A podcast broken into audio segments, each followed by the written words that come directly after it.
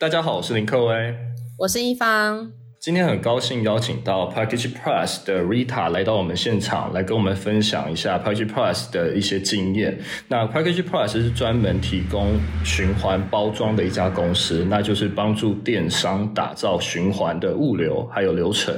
我们欢迎 Rita。各位一方，你们好，感谢今天的邀请，我是 Rita。其实今天在录音，应该也我们也算是在远端录音，因为疫情的关系，所以可能在录音品质上会有一点点小误差。那我们第一题想要请 Rita 来介绍一下什么是 Packaging Plus。是，好，那 Package Plus 中文名字是配客嘉。那我们公司是成立于二零一九年，目前提供的服务是循环包装服务。这个服务其实有包含两个部分，第一个部分是我们设计，然后生产自己的包装产品。那为了让这个包装可以被重复使用，所以针对结构还有材质，我们是做了有别于一次性包装的设计。目前有提供袋型跟箱型两种规格。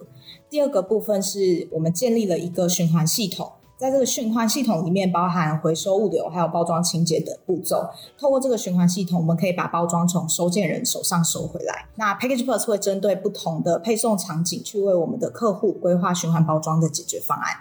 那我目前在 Package Plus 里面是担任商业开发经理的角色。了解。那我其实蛮想问的，为什么当时会想要拿循环包装这个题目来做创业的想法？是，其实当时是这个想法主要来自于我们公司的创办人叫做 Alan，他之前是曾经做过电商卖家，在虾皮上面去卖三 C 配件，然后那时候他就很常接到消费者对于他产品包装的抱怨。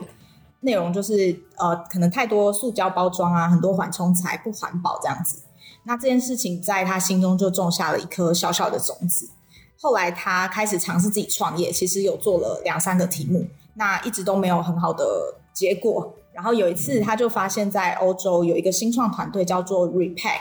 那 Repack 他是在做循环包装这个题，他觉得很适合把它拿到台湾。这里去发展，所以找到了一个可以解决他之前遇到问题的 idea，所以之前的那个种下的种子就慢慢的发芽，这样子。所以等于说，Package Plus 它是从国外的一个特殊的案例，然后把它移植到台湾，然后来做这样的事情，对不对？是，就是在循环模式上面，我们就做了一些改变，因为像是 Repack，它在国外是透过让消费者他收到货之后直接投进邮筒，那。我们的循环系统就是针对台湾的消费者特殊的状况，所以有在做了一些调整，这样子。了解。所以现在回收的系统是呃有哪些呢？呃，回收的体系的话，如果是以电商出货这个配送情境为例的话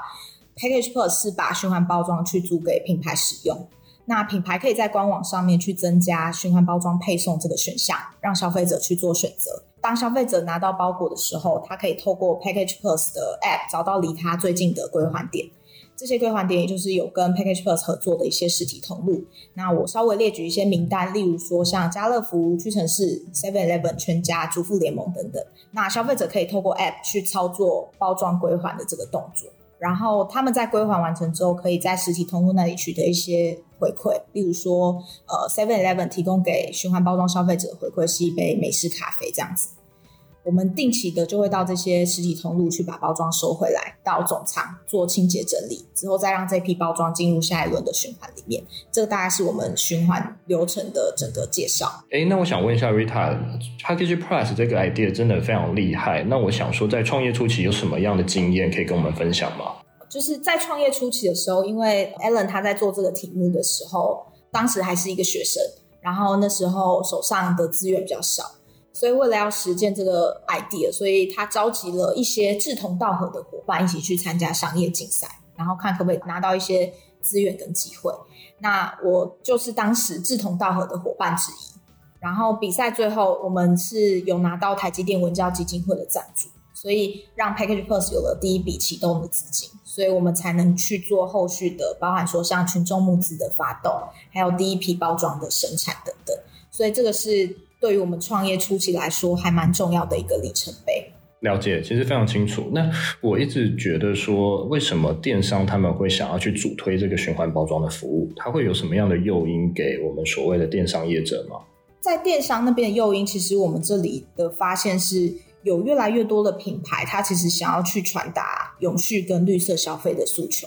但是，当消费者买了一个永续的商品，却仍然收到一次性包装的时候，其实对消费者来说，这可能不会是一个完整的使用的体验。所以，对于品牌来说，我们现在循环包装想做的事情，不是完全取代掉一次性的包装，而是在市场上提供另外一个选择。让有这个需求的品牌，它可以透过循环包装，把自己的品牌诉求，还有想传达给消费者的产品故事，可以说得更完整、更加立体。这个是我们主要提供给电商品牌客户的价值。那我好奇，想要问一下，就是你们刚创业初期的时候，在找合作厂商的时候，他们就是你们的开发是顺利的吗？或是有没有遇到什么样的困难呢？哦，就是在初期，其实我们在找合作厂商的确是遇到了蛮多的困难。然后那时候比较常听到的一个疑虑是来自于我们的合作的电商客户，或者是说当时的归还点还不够方便，因为包装回收率会直接影响到这个模式能不能运作起来。那当时的合作伙伴会觉得，诶，因为归还点有那时候有地区的限制，那时候数量会太少，所以这是他们比较有疑虑的地方。然后针对这个疑虑，其实我们在过去一年也积极的。更加加速在归还点合作这个面向，所以现在佩克家我们在北北桃已经有超过四百个归还点，然后合作伙伴就包含刚刚有提到的那些连锁的零售品牌，然后连锁的餐饮品牌。那今年六月的时候，我们也率先有跟呃陈真咖啡这个品牌合作，开启了台中跟台南的归还点，预计在今年底也会完成全台县市归还点的布局，这样子。了解，那我想问一下，就是在建置循环系统时，有没有遇到什么样的困难，还有什么样的一些阻碍呢？呃，在循环系统里面，其实因为有三个很重要的角色，分别是消费者、是电商、实体通路这三个。然后我会觉得这三个很像是呃三个紧密接在一起的齿轮，就他们彼此的发展是会互相影响的。所以我觉得最难的地方会是，呃，我们当时还是一个新创公司，所以资源是非常有限的。要怎么样把资源投注在最关键的那个齿轮这个方面的决策跟执行是最困难的。那我们当时的做法是决定先去推动消费者这一段，因为我们认为消费者会带动电商这边的合作。然后有一个很重要的假设是，消费者觉得循环包装这个服务是有价值的，而且他们会愿意为了循环包装服务去付费，所以。我们选择的验证方式是透过群众募资去了解消费者对于这个产品的看法。那我们在 FlyingV 上面发起了一个循环包装的群众募资专案，最后获得了不错的成绩。当时有集资金额大概超过六百万元，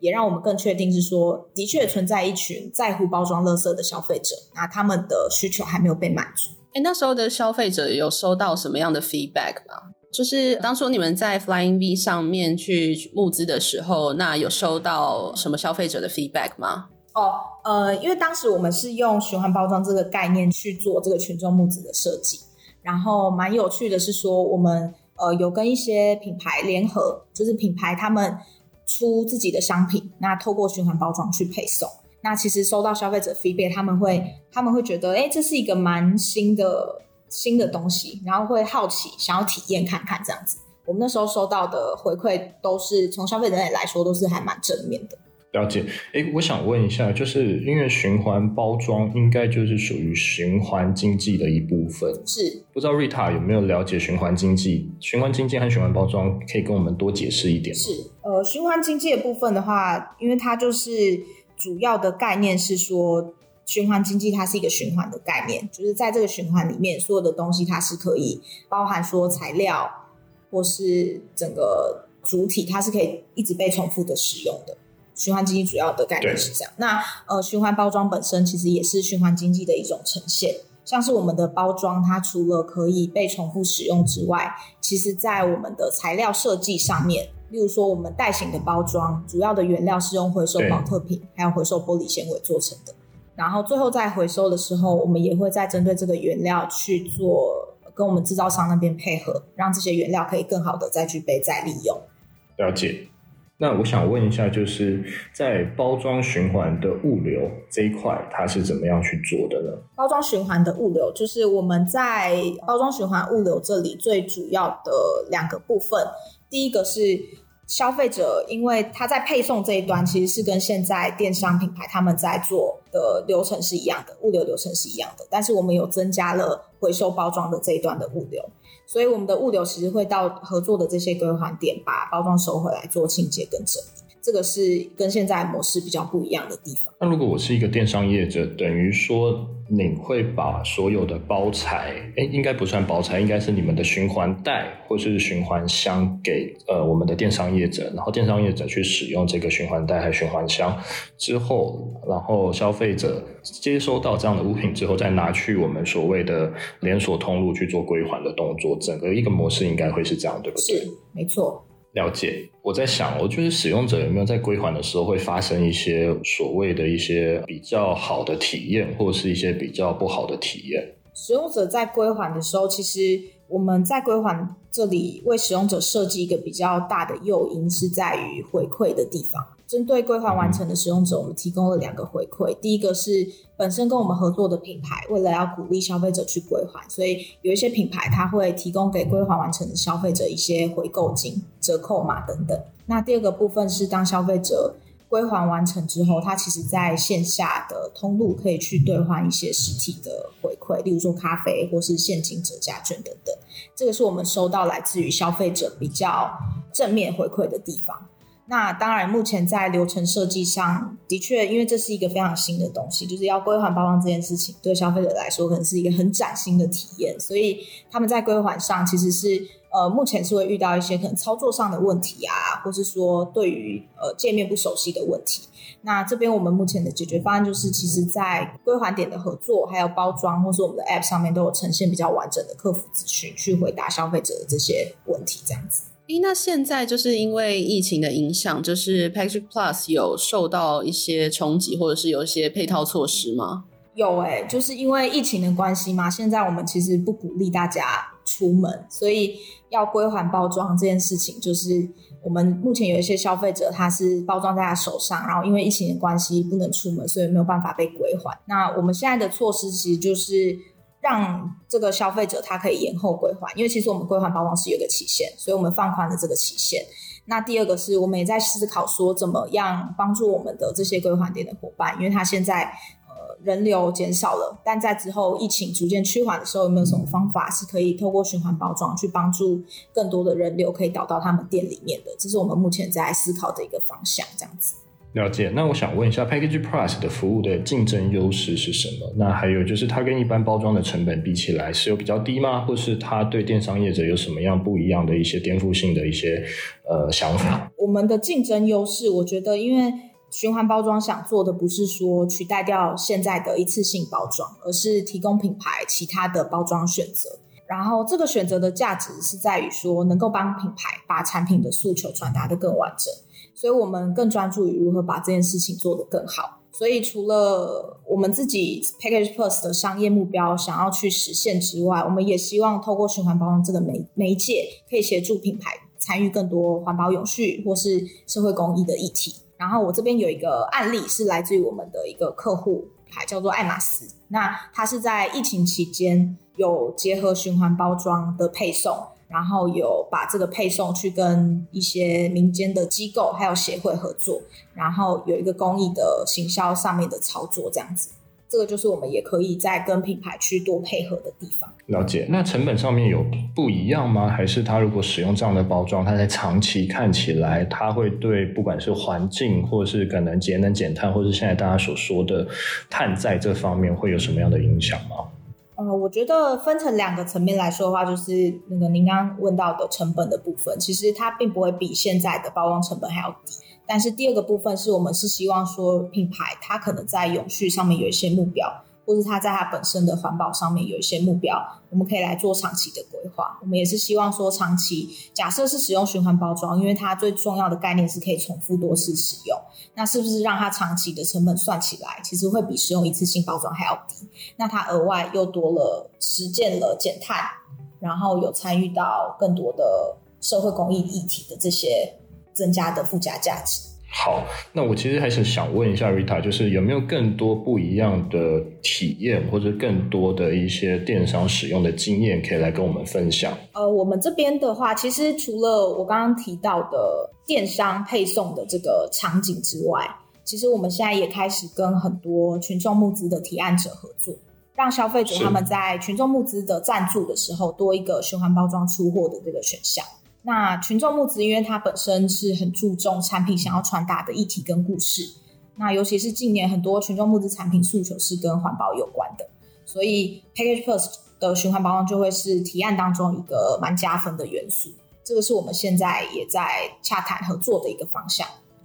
那我想问一下，就是说，如果我们听众有电商品牌，是希望可以找到 Package Plus 来进行合作的话，通常是什么样的进行方式呢？了解，我们这边的话，就是会有我们的业务专人去跟品牌这里做初步的需求的了解，就是了解他们目前使用的包装的规格是怎么样。那如果要替换成循环包装的话，我们会怎么样建议？例如是说，是不是针对某个品类的商品先开始做？还是它适合全馆去开始采用循环包装，我们会去做这样的建议。那如果都觉得 OK 了之外，我们除了循环包装本身的合作，这个品牌有没有意愿是想要多做一些可能公益的议题行销，或是其他行销专案上面的合作？这个我们也是可以进一步再来讨论的。了解。那我想问一下，Package Price 未来有什么样的愿景，还有什么样的期望呢？